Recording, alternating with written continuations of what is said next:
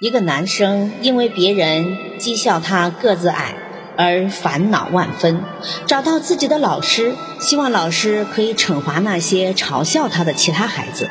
老师笑了笑，便给他说了一个故事：师傅打发他的年轻弟子到市场上去买东西，弟子回来后满脸不高兴，师傅便问他：“到底发生什么事情了？你这么生气？”徒弟说。我在集市里走的时候，那些人都看着我，还朝我笑，为什么呢？人家笑我个子矮，可他们哪里知道，虽然我长得不高，但我的心很大呀。弟子气呼呼地说。师傅听完弟子的话，什么也没说，只是拿着一个脸盆儿，与弟子来到了附近的海滩。师傅先把脸盆盛满水，然后往脸盆里。丢了一块小石头，这个时候，脸盆里面的水溅了出来。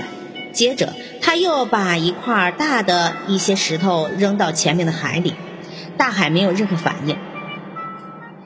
你的心胸很大是吗？可是为什么人家只说你两句，你就气得这么大呢？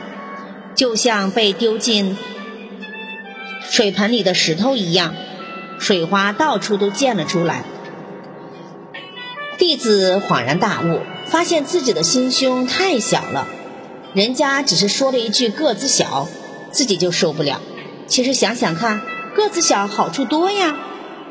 机灵，每次排队的时候还能排到第一，看什么东西都能看得最清呀，这太好了。这样一想，你心胸就扩大了。别人议论你个子小。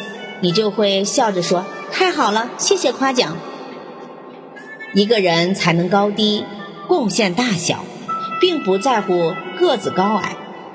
世界音乐大师贝多芬，并不因为自己个子矮而影响他在音乐上的伟大贡献。所以，自己相信自己，自己瞧得起自己才是最重要的。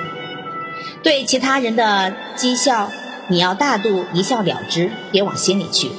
对打击你自信的诽议，你要装聋作哑，不听进去；对攻击你的谣言，你要澄清事实的真相，不必回避呀。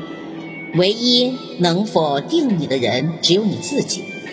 平时很多人在一起议论高呀、矮呀、胖呀、瘦呀，并不是在嘲笑谁，也不必多心呐。要表现出大海那样的宽容大度。不论是狂风暴雨还是电闪雷鸣，它都有同样奔腾不息，一浪推一浪，一浪高一浪的。一个人不能没有自尊心，但多心也没有必要。有人嘲笑你，你也不必恼怒。鲁迅先生说过：“最高的蔑视是无言，而且连眼睛也不用转过来。不理睬是对待讥笑的最好办法呀。”一名男孩如果想优秀，就应该有一颗能包容的心。如果总是将精力和好心情浪费在这些事情上，又如何能有更高的成就呢？好男孩要学会去拥有宽广的胸怀。